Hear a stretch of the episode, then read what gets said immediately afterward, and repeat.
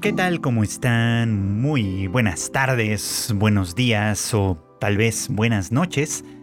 Sea cual sea el horario en el que usted escucha este podcast, sea bienvenido pues a una emisión más de Anime al Diván, este podcast de la familia de Tadaima en el que su servidor Free Chicken platica con ustedes lo que está sucediendo en la temporada de otoño de 2022, esta temporada tan eh, tan, tan, tan abundante, tan rica, digamos, en buenas series, también tan abundante en cosas que a lo mejor ya han dejado de ser interesantes conforme les hemos dado oportunidad con el pasar de las semanas, de las semanas, perdón, pero de todos modos ha tenido y sigue teniendo muchísimo, muchísimo de qué hablar.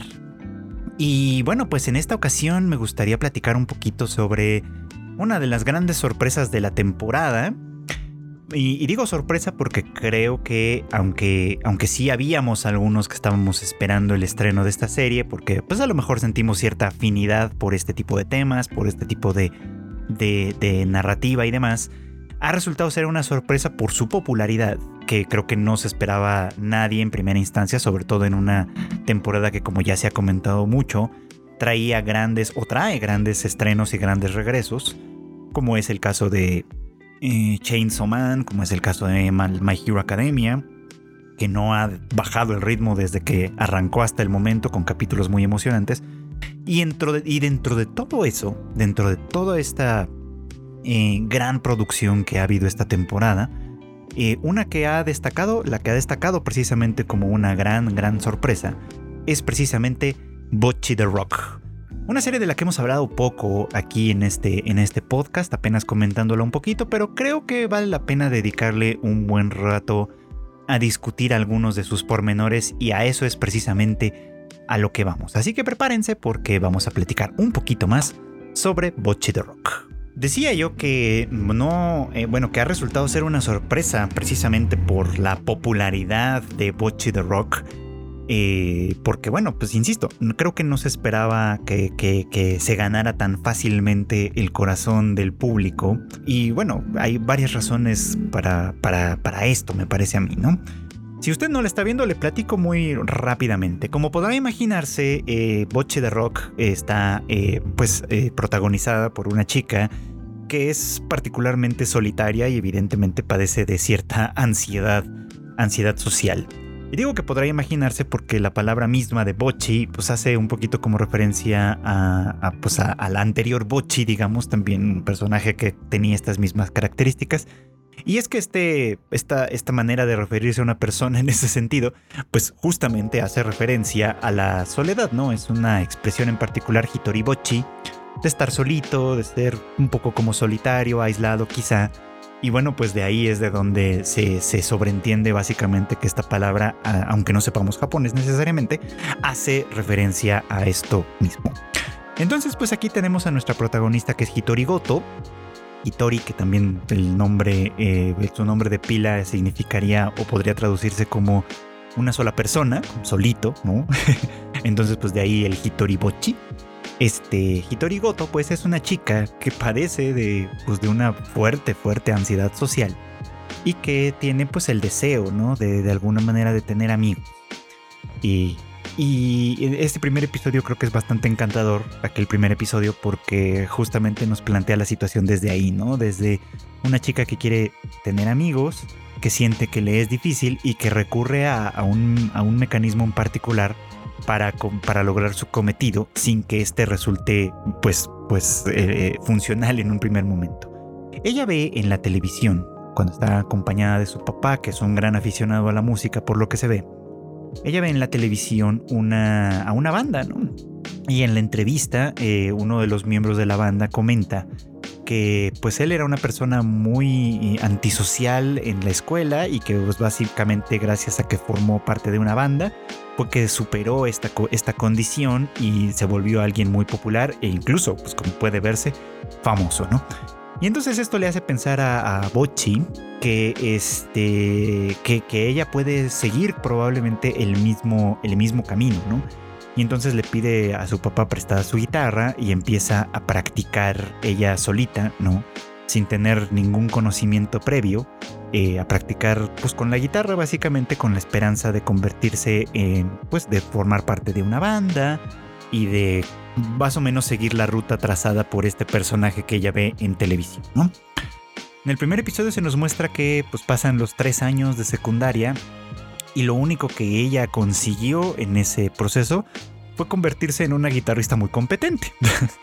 este, pero nada de socializar, nada de formar una banda, nada de participar en el festival cultural, nada de todas esas otras cosas que ella eh, en realidad aspiraba, ¿no?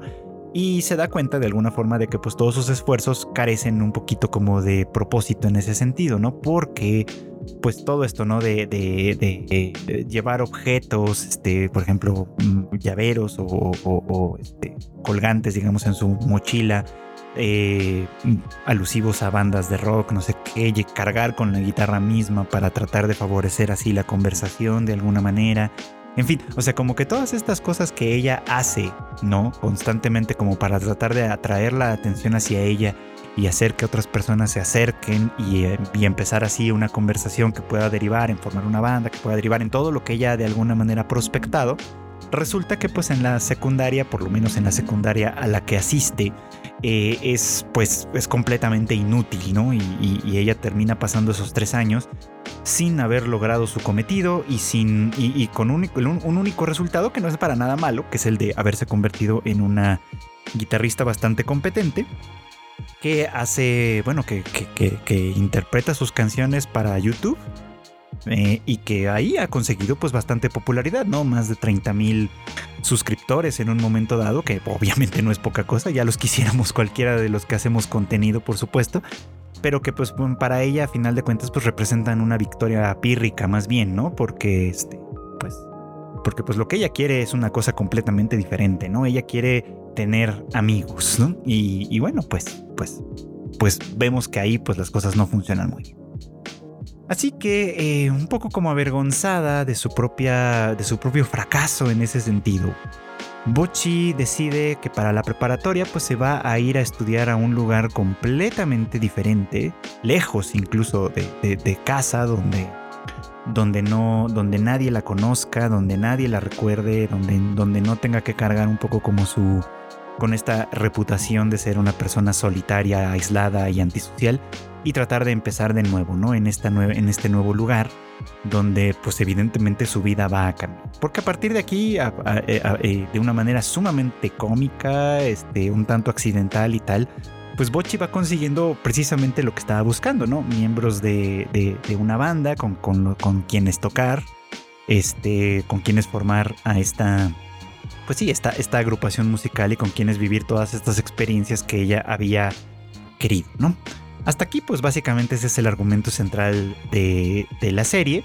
Y los capítulos que han seguido, ya vamos pues un poquito más allá de la mitad de la temporada, así que pues es, este, es bastante significativo esto, pero todos los capítulos que han seguido, pues han ido versando un poquito sobre cómo progresa esta circunstancia, ¿no? A partir de la formación de la banda, de terminar de conformar a sus miembros, ¿no? Porque Bochi entra básicamente como de relevo accidental por una guitarrista fugitiva que luego resulta que no sabe tocar la guitarra y que regresa y que, bueno, pues a final de cuentas suceden varias cosas cómicas con este grupo de personas que con quienes ahora está funcionando y que y que y que pues le llevan le están llevando a vivir experiencias nuevas y muy interesantes, pero que son un reto constante para Bochi, pues, ¿no? Que a final de cuentas pues no no con dificultades va superando poco a poco su ansiedad social y llegando a final de cuentas pues a, conseguir su objetivo. Todo esto es muy cómico y hay que decirlo porque creo que eso es una de las cosas importantes. El staff de Cloverworks que está trabajando en esta serie ha sido bastante creativo en las muy distintas formas de representar la ansiedad social de una manera gráfica, ¿no? cada episodio ha tenido momentos que se han convertido un poquito como en memes también, así casi, casi, casi al estilo de, los, de, las caras de Anya de Spy Family, que también pues cada semana de alguna manera terminan convirtiéndose en un poquito como un meme. Lo mismo ha terminado pasando con algunos de estos momentos claves de Bochi the Rock, en donde pues vemos pues, básicamente a Bochi sufrir de distintas maneras y que el staff de Cloverworks se, se ha dado a la tarea de representar con distintos estilos de animación, con distintas técnicas, con distintas formas básicamente gráficas que, que, demuestran esto, ¿no? Como de alguna manera para una persona que sufre de ansiedad social, enfrentarse a ciertas circunstancias en particular le es sumamente inquietante, ¿no?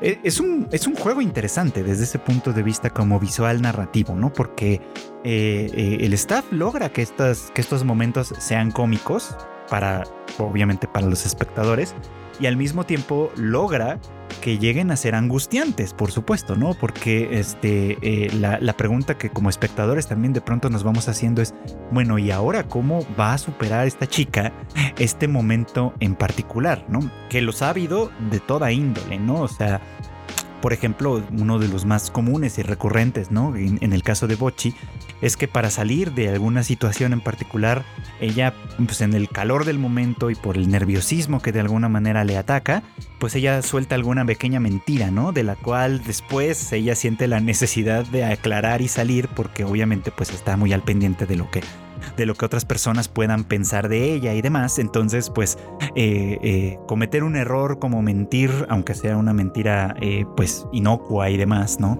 Es un asunto sumamente angustiante y, salir de, ese, de esa mentira en un momento dado se vuelve todavía más angustiante, por supuesto, porque a, final de cuentas implica reconocer mm, una insuficiencia, una falla, un pecado, algo que puede ser interpretado como algo negativo y que para ella, además, en su fuero interno, tiene una implicación grandísima, enorme, ¿no? Que es básicamente que, que, ella piensa que cualquier pequeña, pequeña falla que sufre se convierte automáticamente en una causa para el ostracismo, ¿no? Que básicamente a partir de ahí todos los demás, todas las, todas las demás personas pues van a rechazarla por siempre y para siempre y ella va a tener que vivir siempre como una persona completamente aislada del mundo de ahí en adelante, por supuesto, ¿no?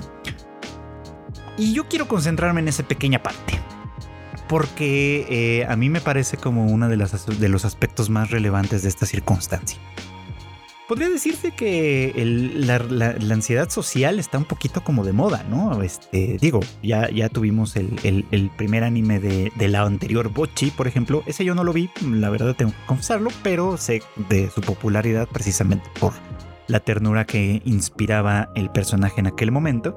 Pero en este mismo podcast hemos hablado en algunas ocasiones de, por ejemplo, de Comic Can't Communicate, ¿no? Una, esta serie de Netflix que también gira en torno a una chica con ansiedad social. Voy a intentar hacer una pequeña comparación del tema, por supuesto, y a final de cuentas tratando de sacar algunas conclusiones sobre este asunto, así que me parece interesante. Ustedes recordarán, por ejemplo, que en el caso de eh, Can't Communicate, Comi pues es una chica que eh, es sumamente popular, pese a su eh, ansiedad social. O sea, ella rara vez habla, ella eh, incluso pues cuando habla lo hace en un tono muy muy bajo y es muy difícil interpretar sus, sus expresiones como tal y el personaje de Tadano, su coprotagonista digamos en este caso, es eh, pues instrumental para nosotros como, como espectadores en el sentido de que nos permite interpretar de una, de una manera muy muy muy sagaz y muy correcta las intenciones de cómic como tal, ¿no?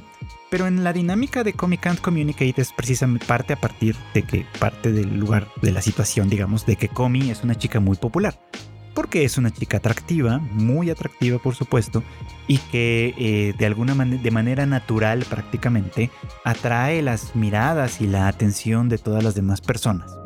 Y en este mismo podcast habíamos comentado que parte del problema de Comic Can't Communicate era que los demás llegaban a endiosarla, a idealizarla de tal forma que en realidad dejaban de escucharla, dejaban de, de, considerarla como una persona de verdad, por así decirlo, ¿no? O sea, y en realidad todos proyectan en ella este, sus, sus, propias, eh, sus propias cuestiones, digamos, ¿no? Al, ella no darles una respuesta como muy, muy concreta o muy clara a, a, su conducta, sino que ella incluso, de hecho, llega a malinterpretar muchas veces sus intenciones, básicamente ellos terminan haciendo, o sea, terminan viendo en ella por así decirlo, lo que quieren ver y no lo que es.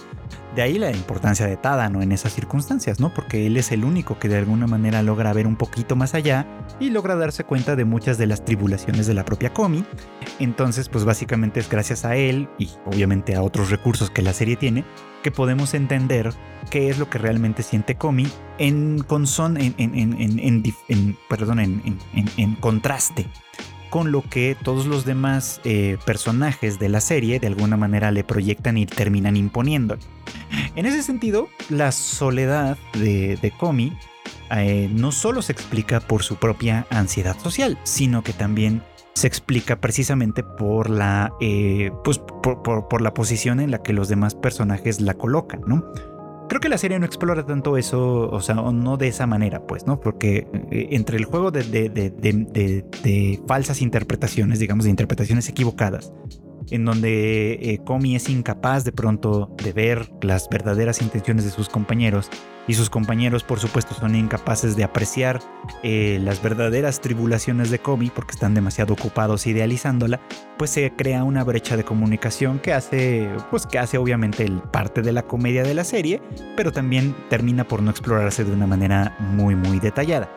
Cosa que creo que hace mucho mejor Bocchi the Rock. Eh, y déjenme eh, explico un poquito cómo, por qué, ¿no? En el caso de, de, Bochi, ¿no? A diferencia de, de, de Komi, eh, Bochi no es una chica popular. No, es encantadora, desde luego, desde nuestro punto de vista. Pero no es una chica popular. De hecho, todo lo contrario. O sea, a juzgar por lo menos por su propia impresión, parece que llega el punto en el que ni siquiera eh, eh, resalta lo suficiente dentro de su dentro, dentro de su sistema social como para eh, como para tener algún tipo de popularidad ya sea positiva o, o popularidad negativa por así decirlo no o impopularidad. Simplemente es como una persona demasiado gris no esto lo podemos pues, deducir básicamente a partir del momento en el que precisamente las, sus compañeras en Kesoku Band le, le, empiezan a apodar Bochi, ¿no? Porque es como de, ah, bueno, pues este, te vamos a llamar Bochi por estas condiciones que, que, tienes, básicamente. Y ella, este, cuando habla de los apodos, digamos, que ha recibido en otro momento, pues dice que eh, básicamente los apodos que tenía eran algo así como de oye tú, este, etcétera, ¿no? Que no son propiamente dichos apodos, ¿no? Son más bien expresiones de alguien que, pues, que, que, que por alguna razón necesita dirigirte la palabra y tal vez no sabe ni siquiera cómo te llamas, ¿no? Pese a que a lo mejor pues conviven todos los días en la misma escuela y en la misma circunstancia y demás. Entonces, bueno, eh, eso de alguna manera representa y nos da a entender justamente esto, ¿no? Que, que, pese a todos sus esfuerzos por llamar la atención, en, por lo menos en la secundaria, eh, no lo logran en, en un sentido muy, muy grande, básicamente, ¿no? Porque llega el punto en el que tal vez las personas que incluso se relacionan con ella ni siquiera tienen la, la ni siquiera notan, por ejemplo, ¿no? Ni siquiera se aprenden su nombre, por, por así decirlo. Cabe suponer eso cuando me, ¿no? porque también es una realidad, por lo menos en la, ahora en la preparatoria, que eso no es del todo cierto. Recordarán ustedes este momento en el que escucha a dos de sus compañeras hablar de una banda que ella también conoce y entonces este eh, de alguna manera reacciona tratando de iniciar una conversación y después se retrae, eh, creyendo que pues está haciendo algo mal, ¿no? Y que, que básicamente la van a odiar por metiche, básicamente. Pero sus dos compañeras no solo reaccionan eh, a, su intento de conversación, sino que incluso recuerdan, o sea, ahí sí ellas saben perfectamente su nombre y e ubican incluso el detalle de que ella en realidad muy rara vez, si es que alguna vez lo hace, inicia la conversación, ¿no? Entonces, bueno, hay, hay, como algunos detalles ahí interesantes que tienen que ver con la percepción que tiene tanto desde el, que, se tiene ella misma, desde, desde su interior, y la percepción que tienen los demás. De hecho, vale la pena mm, señalar que el, el hecho de que haya sido integrada, aunque fuera de forma accidental, a la banda, es precisamente gracias a uno de estos esfuerzos que ella tiene por llamar la atención. Se lleva su guitarra, ¿no? Consigo misma, aunque no tiene en realidad ningún uso para ella, se la lleva hasta la escuela. Eh, le gusta mucho verse a sí misma, de hecho tiene este, este bonito momento en el que al verse en el reflejo de, una, de, un aparador, este, se gusta a sí misma, ¿no? Bueno, me, veo, me veo bien, me veo, me veo cool, llamo la atención, por supuesto. Procede, y, procede a decepcionarse porque esa misma reacción no sucede en la escuela.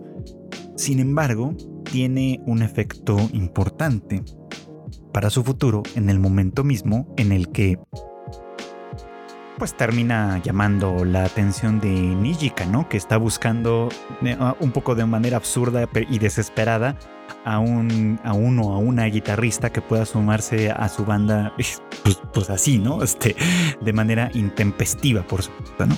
Eso es lo que termina uniendo la final de cuentas a, a, Band y teniendo y obviamente llevándola también a experimentar toda esta pues todas estas circunstancias que ahora conoce, ¿no? Básicamente.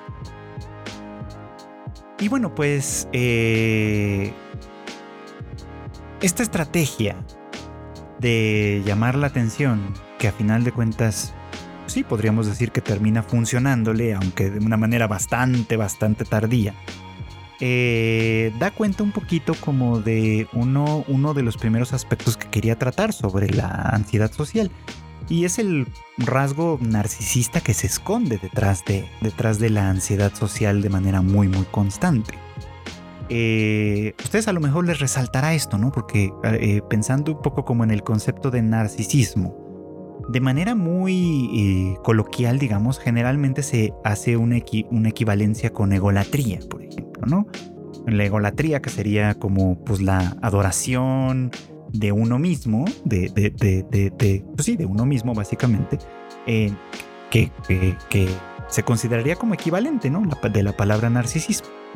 Eh, que pues sí, como, como bien se sabe, pues el, el, término mismo viene de este, de este mito de Narciso, que se enamora de sí mismo en el estanque y todo este rollo, ¿no? Y que pues, resulta, eh, pues a final de cuentas, en una especie como de tragedia, ¿no? Básicamente. De hecho, me gusta mucho que, eh, el, mito de, el Narciso haya, sido determinante para la constitución de este, pues de este concepto, digamos, por todos los elementos que van de la mano, ¿no? Por ejemplo, ¿no? Si ustedes recordarán el eh, relato básico del mito, que tiene varias versiones claramente, pero una de ellas es, o más bien la mayoría de ellas coinciden en que Narciso se enamora de su propia imagen, ¿no? Que ve reflejada en el lago sin darse cuenta de alguna manera que se trata de sí mismo, ¿no? Se, enamora pues al final del día de una imagen y, gracias a ese enamoramiento es incapaz de darse cuenta que a su alrededor hay, hay personas, eh, en, el, caso del mito más común está la ninfa Eco, que este, creo que era Eco. Bueno, el chiste es que Eh, esta persona, esta ninfa, ¿no? Este, pues trata de llamar su atención sin conseguirlo, porque él está precisamente ensimismado en esta, en esta imagen de sí mismo, y que al tratar de poseerla, al tratar de conseguirla, eh, termina pues arrojándose al, al, estanque y muriendo ahogado, ¿no? Por esta, por esta, pues sí, básicamente por esta ilusión que termina siendo inconseguible, ¿no? Decía yo que me gusta mucho este, e, e, esta esencia, digamos, como del mito, porque creo que explica muy bien eh, o, sirve muy bien como para ejemplificar esta experiencia, digamos, como del narcisismo, que no voy a entrar en, tanto en tantísimo detalle técnico, ni mucho menos, pero sí quiero destacar, por ejemplo, esta parte, ¿no? Que se trata a final de cuentas de una cuestión relacional en, el, la que un individuo dado, que todos tenemos un poquito de ello, por supuesto, ¿no? Mantiene una relación consigo mismo, por así decirlo, ¿no? Con una imagen de sí mismo, que, este, que esta puede ser de muchas maneras, ¿no? La versión ególatra, que es a lo mejor la que equiparamos de manera coloquial con el narcisismo, es una, ¿no? Esta en la que, eh, pues, nos, por así decir, enamoramos de nosotros mismos o de algunas de nuestras características, les damos más valor del que tienen quizá y eso nos complica un poco como la relación con otras personas en la versión ególatra, pues esta, este, este, esta vinculación sería como, como, eh, pues sí, ¿no? Como poniéndonos por encima de otras personas, ¿no? Por encima de los demás de una manera muy significativa y complicando, pues así la relación porque somos incapaces de darnos cuenta de las necesidades, las expectativas, de lo que otras personas necesitan de pronto de nosotros, de ciertas convenciones sociales, en fin, de un montón de detalles, ¿no? Pero hay una forma en negativo, digamos, ¿no? Que no es ególatra, pero que es igualmente narcisista y que básicamente pues, es exactamente la forma en la que Bocci vive esta circunstancia, ¿no? porque ustedes lo habrán notado a lo largo ya de, esto, de todos los episodios que llevamos, pero Bochi piensa, las, piensa en sus relaciones siempre en términos de sí misma y de nadie más. Esto es muy interesante, ustedes lo ven, porque eh, precisamente porque la serie se esmera bastante en, presentarnos a Bochi tanto en el exterior como en el interior, es decir, nos muestra eh, su pensamiento, su manera de pensar y su manera de actuar y todo lo que hace de alguna forma en términos de su relación, ella realmente solo se relaciona con el mundo a través del filtro que constituye ella misma. Si lo pensamos bien, esto es, creo que me parece que es muy importante, eh, un poco como perdón por la duda porque estoy tratando de configurar cómo lo voy a decir. Ella realmente no conoce a sus amigas. Ajá, o sea, ahora forma parte de, de Kesoku Band claramente, ¿no? Y, está tratando obviamente muy, de una manera muy, muy fuerte de, establecer, pues, de, superarse a sí misma, ¿no? De, y con todo lo que eso implica, ¿no? Atender clientes en el, en el club Starry, este, obviamente pues presentarse, subirse a un escenario y tocar frente a un público que, ella siente que le está mirando por completo, ¿no? Eh, integrar incluso como el tema de, la, de, su interpretación musical a la, a la, banda misma, etc. O sea, ella está haciendo un, esfuerzo genuino por conectar con otras personas. Eso me parece que es, que es, que es muy interesante. Pero una de las grandes razones por las cuales no lo logra es que a final de cuentas está, eh, esto lo hace a través de este filtro que tiene ella misma, ¿no? En la cual interpreta y sobreinterpreta básicamente las reacciones de los demás a partir de, este, pues, de esta ansiedad social. Decía yo, por ejemplo, que ella en realidad se juzga muy duramente a sí misma, ¿no? O sea, se tiene en muy buena estima en términos generales, o al menos quiere tenerse en muy buena estima, en teniendo estos pequeños gestos como en el momento en el que se mira en el reflejo y se gusta a sí misma, este, y dice, parezco de verdad una rockera, ¿no? el momento en el que eh, pues toca, ¿no? Por ejemplo, para, para, su canal de YouTube y recibe buenos comentarios, etcétera, ¿no? Eh, se da cuenta, por ejemplo, de lo mucho que ha avanzado, ¿no? De, que, de que todo este momento en el que ella tiene que practicar con la guitarra ella solita, etcétera, termina dando buenos frutos, etcétera, ¿no? Y, o sea, esas partes, por ejemplo, que son positivas de sí misma, eh, le sirven un poquito como para sostener un, sostenerse, sostener cierto, cierto nivel de autoestima en un momento dado. Pero el, otro lado, por ejemplo, el lado en el que se menosprecia a sí misma, básicamente, es el momento en el que, en el que tiene que entrar en contacto con los demás. Y ese menosprecio a final de cuentas es proyectado, de la misma manera en la que, en la que los compañeros de Comi proyectan en ella sus propios anhelos, deseos, etcétera, sin tomarla en cuenta. Bochi lo hace a la inversa, ¿no? Proyecta sus propias incertidumbres e inseguridades y demás en las otras personas. Lo que hace muy difícil que termine conociéndolas bien. O sea, termina por no entender exactamente sus intenciones al asumir que cada paso que ella da en falso, cada error, cada problema, por ejemplo, va a significar que ellas la van a rechazar y la van, y la van a rechazar además de una manera sumamente eh, dura y definitiva, ¿no? O sea, ella siempre imagina el rechazo en términos de ostracismo, ¿no? No es que le digan, oye, este, eh, esto no está del todo bien, o, tal vez podemos hacer esto de esta o de esta otra forma, no es que, ¿no?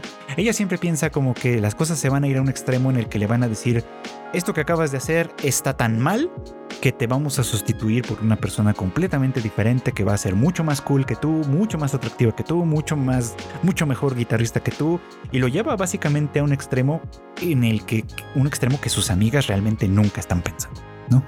De hecho, uno de mis personajes favoritos hasta el momento termina siendo Nijik porque eh, mm, pese a su carácter aparentemente despreocupado y demás, en realidad ella funciona un poquito como la voz de la razón constantemente en esta serie, manteniendo un poquito como a, raya los delirios de Ryo, por ejemplo.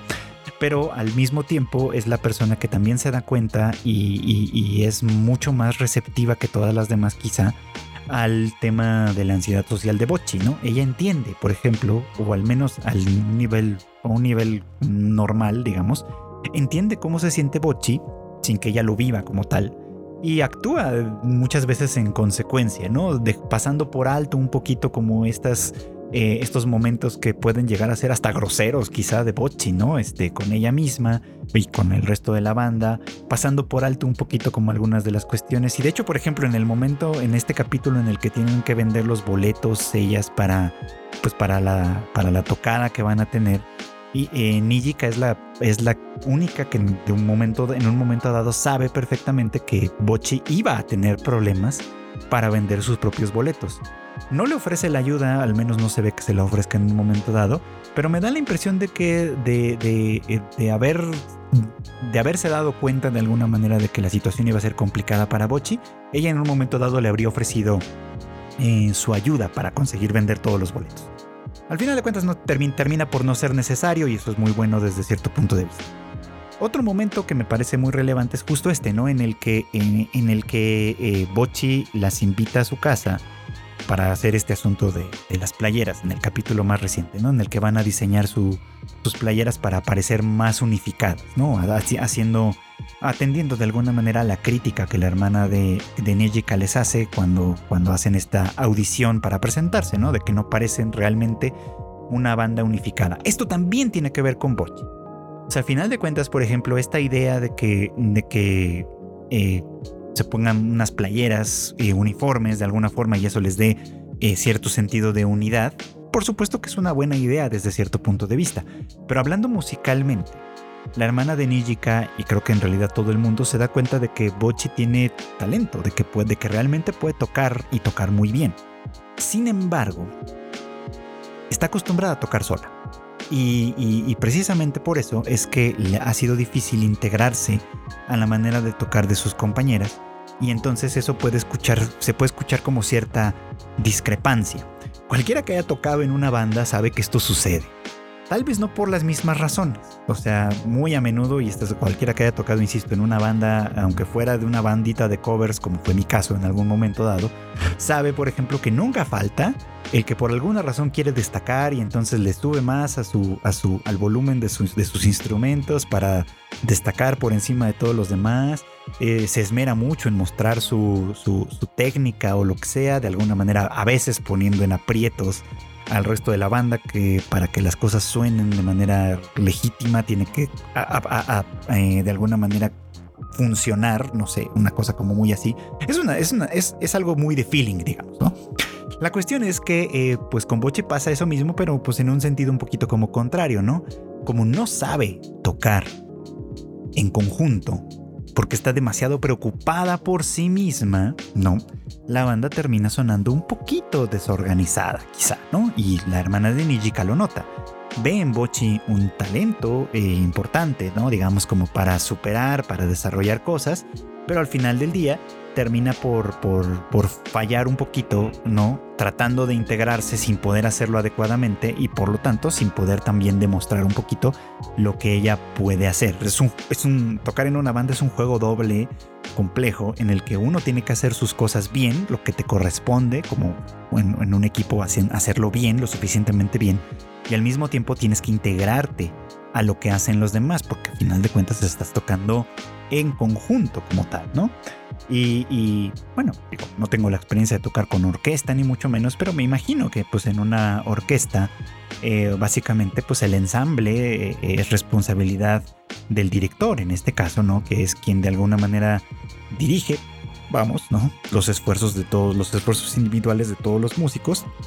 Eh, y en el caso de una banda pues no sucede porque no hay ningún director como tal, ¿no? La banda se, una banda se presenta eh, en, vivo, por ejemplo, y al tocar eh, frente a un escenario, pues básicamente tienen que encontrar la manera de hacer que esto todo, que, que todo suene en conjunto, como si fueran una unidad, que de hecho lo son, ¿no?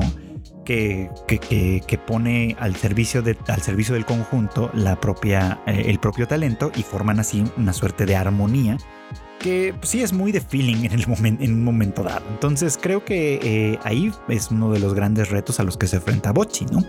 Pero quería decir esto, ¿no? O sea, aunque, aunque creo que podemos llegar a identificarnos quizá con, esta, con este sufrimiento que ella tiene por la ansiedad social, por todo este... Esta ansiedad social a final de cuentas está completamente alimentada por este narcisismo que se esconde detrás.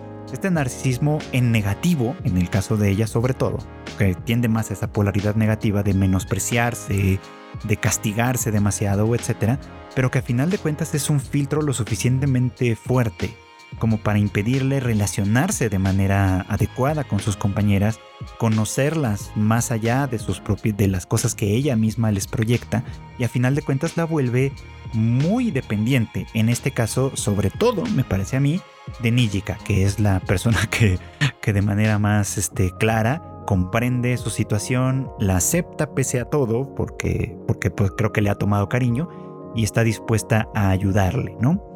Pero pues a final de cuentas no termina de ser más que una, bueno, no termina, no, no, no deja de ser pues una dependencia.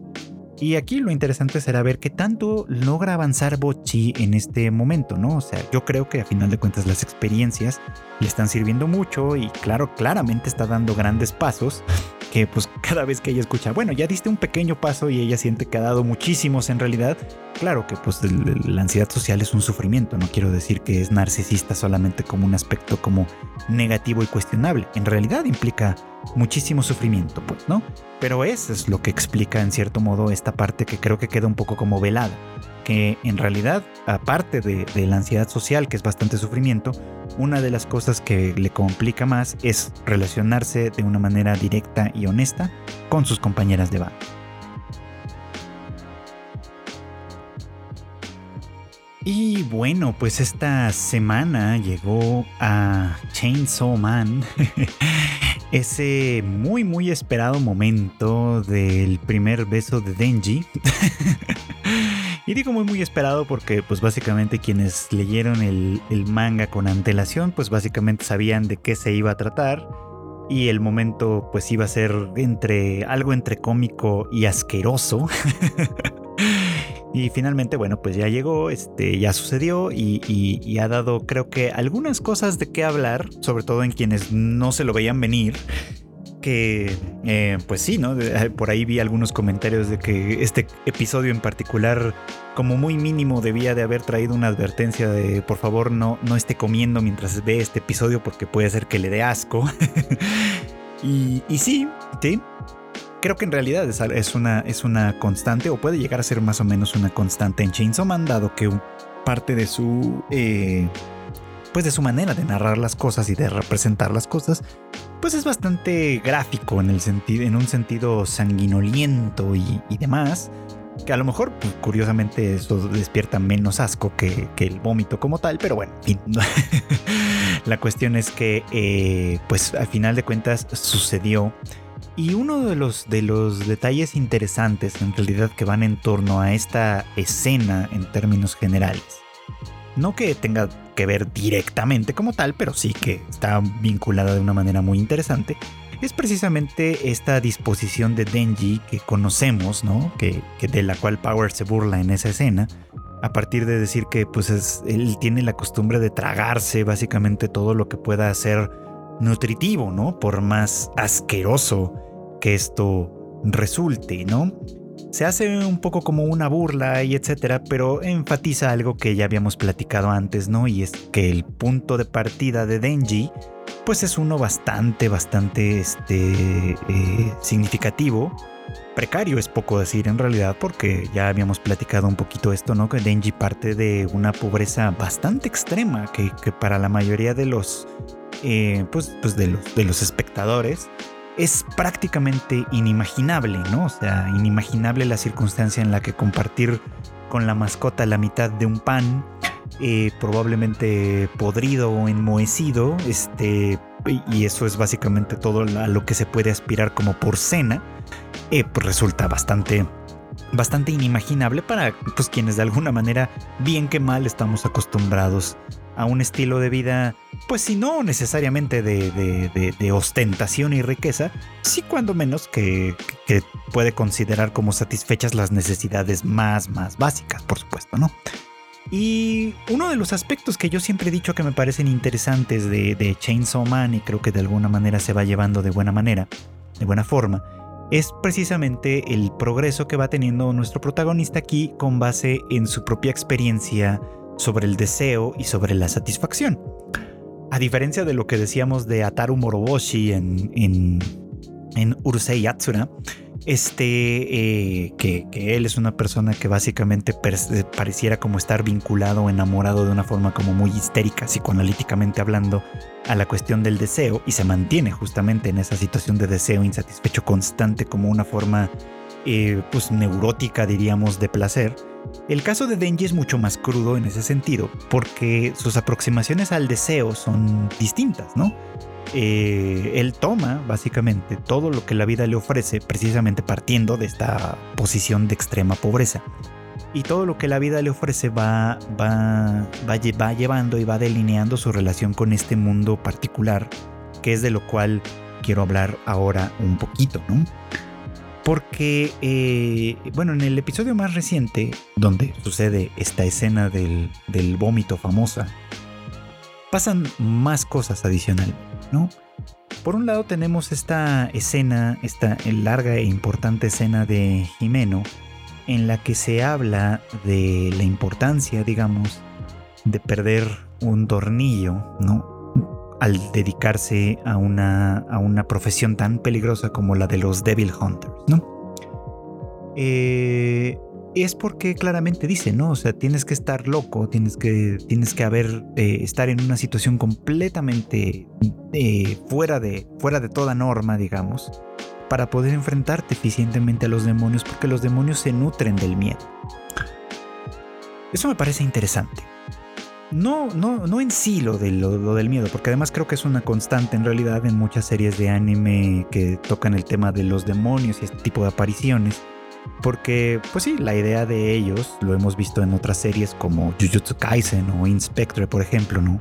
es que los demonios, los fantasmas, los yokai, cualquier cosa de este tipo sobrenatural de alguna forma se alimenta del miedo de la gente, básicamente. Y por eso es que, es que la, eh, la justificación en Chainsaw Man para que los Devil Hunters sean personas a las que se les ha sofado un tornillo es que no tienen que tener este miedo racional que sería el de, el, de cualquier persona normal a los demonios, ¿no?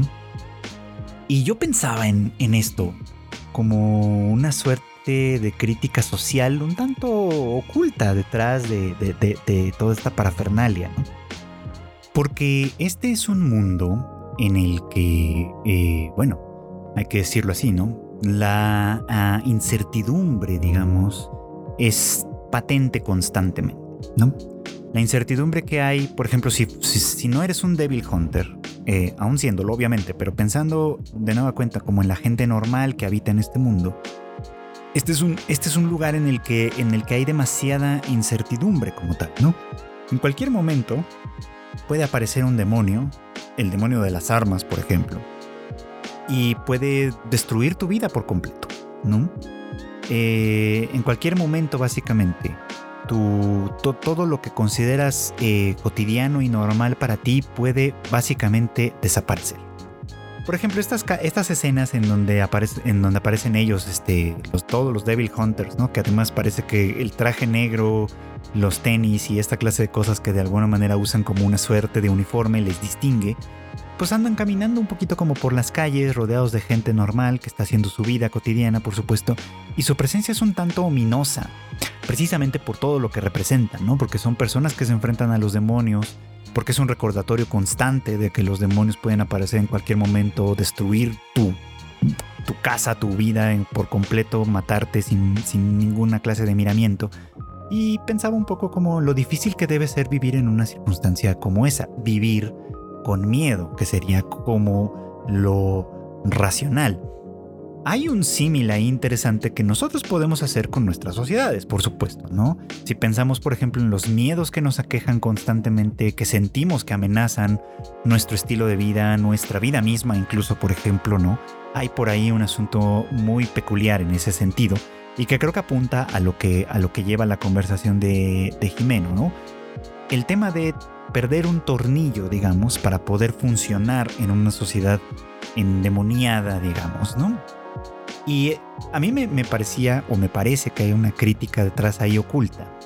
Precisamente pensando en algunas de las, pues algunos de los autores que he leído por ahí. Por ejemplo, ahora me recordó un poco como a un argumento que en su momento escribió Eric Fromm, sociólogo y psicoanalista, que hablaba precisamente sobre la, sociedad enferma, como él, eh, bueno, la sociedad sana, que en realidad es el, concepto que él utiliza, sana un poquito como entre comillas, eh, haciendo una distinción de la sociedad normal, también entre comillas.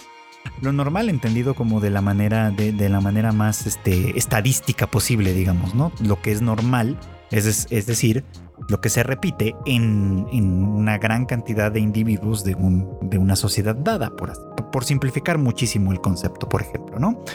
Entonces todo aquello que se sale de la norma, lo, lo anormal, por así decirlo, haciendo una equivalencia entre que se te salga un tornillo, pues de alguna manera es disonante con la sociedad, ¿no? es, e, e, es disonante con ella y es por eso que de alguna manera se ensalza, se idealiza, digamos, o se, eh, o, se, o se envía a una suerte como de ostracismo. Aquí igual cabe pensar en la ansiedad social de la que hablábamos hace un rato con Boche de Rock, ¿no? Por ejemplo, que es una de esas anormalidades, por así por desde el punto de vista social, pero que en el caso de ella tienen elementos lo suficientemente negativos como para orientarla más bien hacia, la, hacia el aislamiento como tal de la sociedad, ¿no? Pero en este caso en particular, en el de Chainsaw Man, eh, el grupo particular de los Devil Hunters, donde están Jimeno, Hayakawa y todos los demás, es un grupo hecho de personas que de por sí se salen de la norma. Que eh, lo normal, donde en una sociedad donde lo normal es vivir con miedo, con este miedo constante, ¿no? Ellos de alguna manera tienen que despojarse de ese miedo para enfrentarse al, inminente peligro. Es decir, para empezar tienen que estar fuera de esta norma. Y aún dentro de ellos hay una cierta, hay una cierta distinción, digamos, aún dentro de este corte, hay una cierta distinción entre aquellos que de alguna manera se aproximan más a la norma, como la propia Hayaka, perdón, como la propia Jimeno, que aparentemente pues sí conserva, incluso Hayakawa también conserva alguna parte de este sentido común, y personas como Denji que no parten de ese sentido común porque, y me parece esto importante, la posibilidad que él tiene de adaptarse a este mundo, de funcionar en él y de enfrentarlo de esa manera tan disparatada y alocada que incluso a sus, a sus colegas Devil Hunters les parece eh, como, como sumamente eh, escandalosa, por así decirlo, ¿no? Es, algo que les sorprende, que les impacta, que, que, les, eh, que les desbalancea incluso, ¿no? incluso a ellos que están acostumbrados a esta dinámica, ¿no?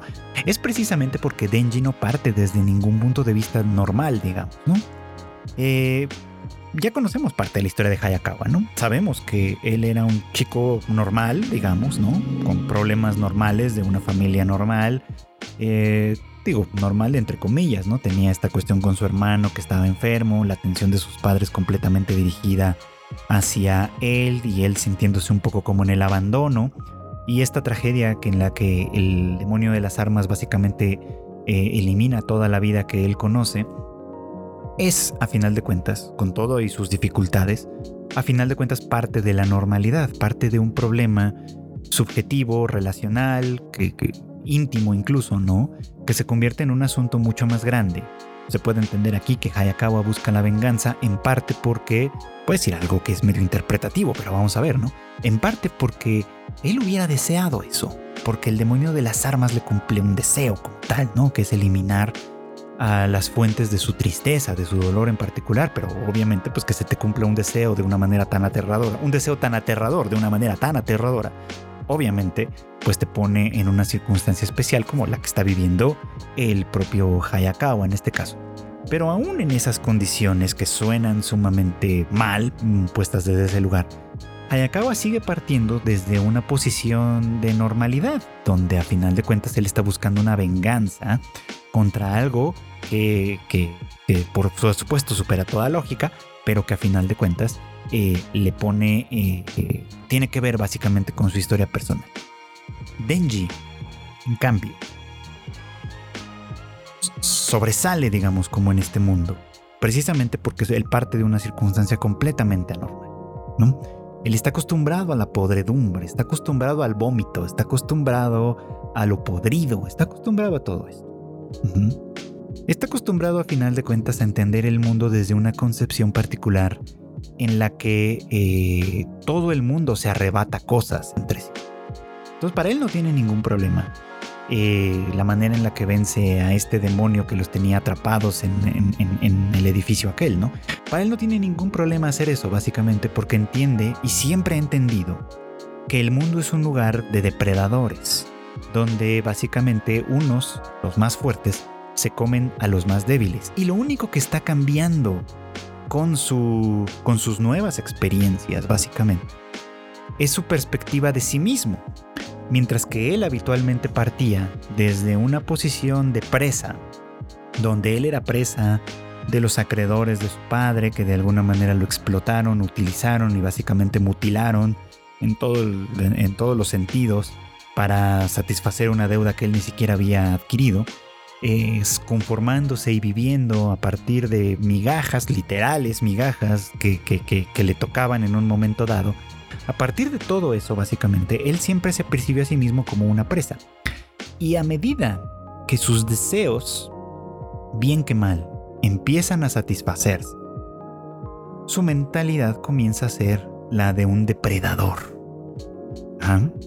Ahorita, por ejemplo, pues las presas de Denji son los demonios mismos, a los que él básicamente ya no le teme. ¿Por qué? Bueno, pues porque evidentemente su vida como Devil Hunter que desde nuestro punto de vista normal y desde el punto de vista de Jimeno, por ejemplo, no es una vida agradable para ser vivida. Es una vida que en realidad eh, va a tender a, terminar de manera temprana, con apenas unas cuantas satisfacciones en la, en la vida. Es una vida, a final de cuentas, un estilo de vida que atrae a aquellos que han sido lastimados por los demonios de una manera u otra y que básicamente pues, sumamente precaria, ¿no? Como el, como el caso de Coveni también, que me parece muy significativo, ¿no? Que aparentemente viene de una familia sumamente violenta, que, que pues básicamente ha decidido esclavizarla en pos de, en, pos de satisfacer las necesidades de alguien más, ¿no? Ya fuera por prostitución o por convertirla en una Devil Hunter, básicamente pues Coveni vive en una circunstancia como muy particular en ese terreno. Pero incluso te digo, insisto, como todos ellos, a final de cuentas parten desde, ese, desde un cierto lugar, así, ¿no? y quizás sea la más cercana a Denji en ese sentido, habrá que ver un poco más, un poco más a detalle su caso. Pero bueno, a final de cuentas lo que quiero decir es esto, ¿no? Ellos parten, Denji muy en particular. Está surgiendo desde esta posición en donde todo lo que ha ido él ganando, incluso así en esas condiciones, ¿no? Eh, el, haber podido tocar el, pecho de Power, por ejemplo, ¿no? Este momento eh, en el que Makima ejerce, pues obviamente su poder y su influencia sobre él, al mismo tiempo que le da una, una breve satisfacción, ¿no? Que de alguna manera le, le, impacta de forma muy importante.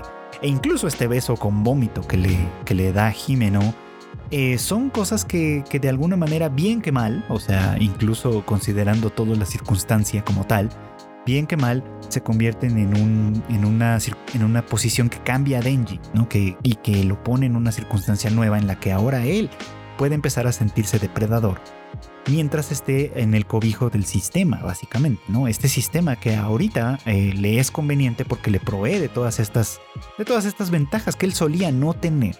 ¿no? A cambio de que destruya a estos otros seres, de los cuales, con los cuales él en realidad, aunque en primer momento dice que simpatiza y demás, porque él mismo de alguna forma es uno y su relación con Pochita determina algunas cosas claramente, este, a final de cuentas, pues comienza a identificar o parece comenzar a identificar a estos demonios como criaturas de las cuales él puede disponer sin culpa, de las cuales él puede disponer así como tal. Y en ese sentido es como la manera en la que él pierde el tornillo. Es decir, el argumento de Chainsaw Man en este punto, al menos así como va la cosa, es que para enfrentarse a un mundo de depredación y sobrevivir en él y triunfar en él, hay que volverse loco. Volverse loco en este punto significa también convertirse en un depredador más y lograr incluso ser el depredador por excelencia, ¿no? Destruir a todo aquello que se te impone como tal, ¿no? De tal forma que, que, se simplifica, por ejemplo, ¿no? Una sociedad que puede ser un poco más compleja, que puede tener razones y motivos mucho más, eh, pues sí, complicados, ríspidos en algunas circunstancias, en la que varios de los personajes, por ejemplo, tienen pasados duros, difíciles, a los que de alguna manera tratan de sobreponerse a través de sus actividades como Devil Hunters, etc.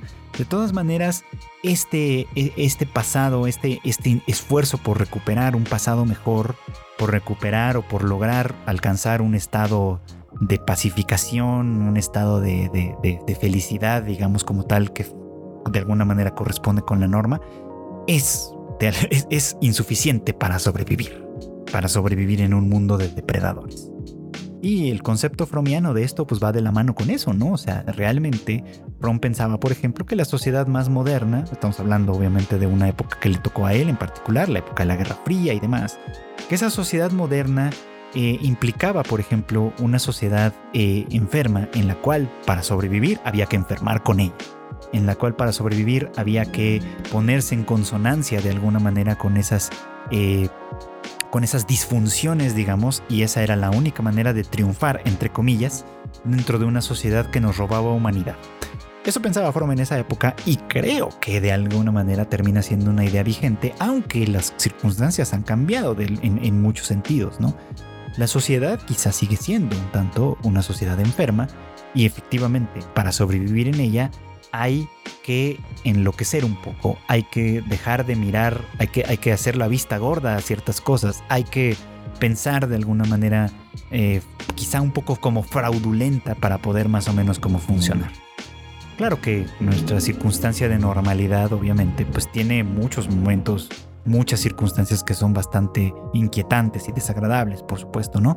Pero al final del día creo que eso de alguna manera también se representa ahí. O sea, aunque está ahí puesto obviamente en términos fantásticos y demás, y obviamente lo que nos interesa, o lo que interesa ver un poco como son obviamente todas estas escenas de acción y de gran impacto, creo que en el fondo lleva implícita un poco como esta idea, ¿no? Es un mundo que no funciona como debería de funcionar. Es un mundo loco, es un mundo eh, trastornado.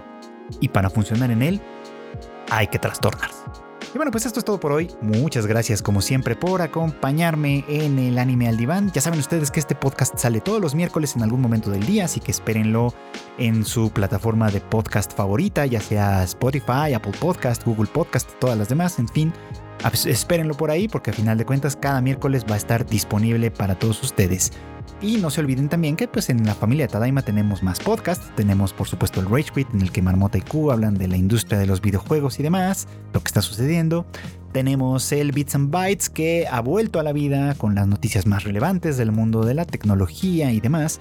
Y tenemos el todavía pendiente por salir Shuffle con en el que Kika les habla un poquito sobre las series y películas que pueden ustedes disfrutar, recomendaciones, eh, críticas sobre que tal vez no valga tanto la pena ver, en fin, cosas que pueden ustedes escuchar a través de los diferentes podcasts que tenemos. Y por supuesto el Tadaima Live que hacemos eh, el equipo en conjunto todos los miércoles en punto de las 8.30 de la noche, eh, hora de la Ciudad de México, en nuestros canales en vivo, en Facebook, en, en Twitch y por supuesto en YouTube.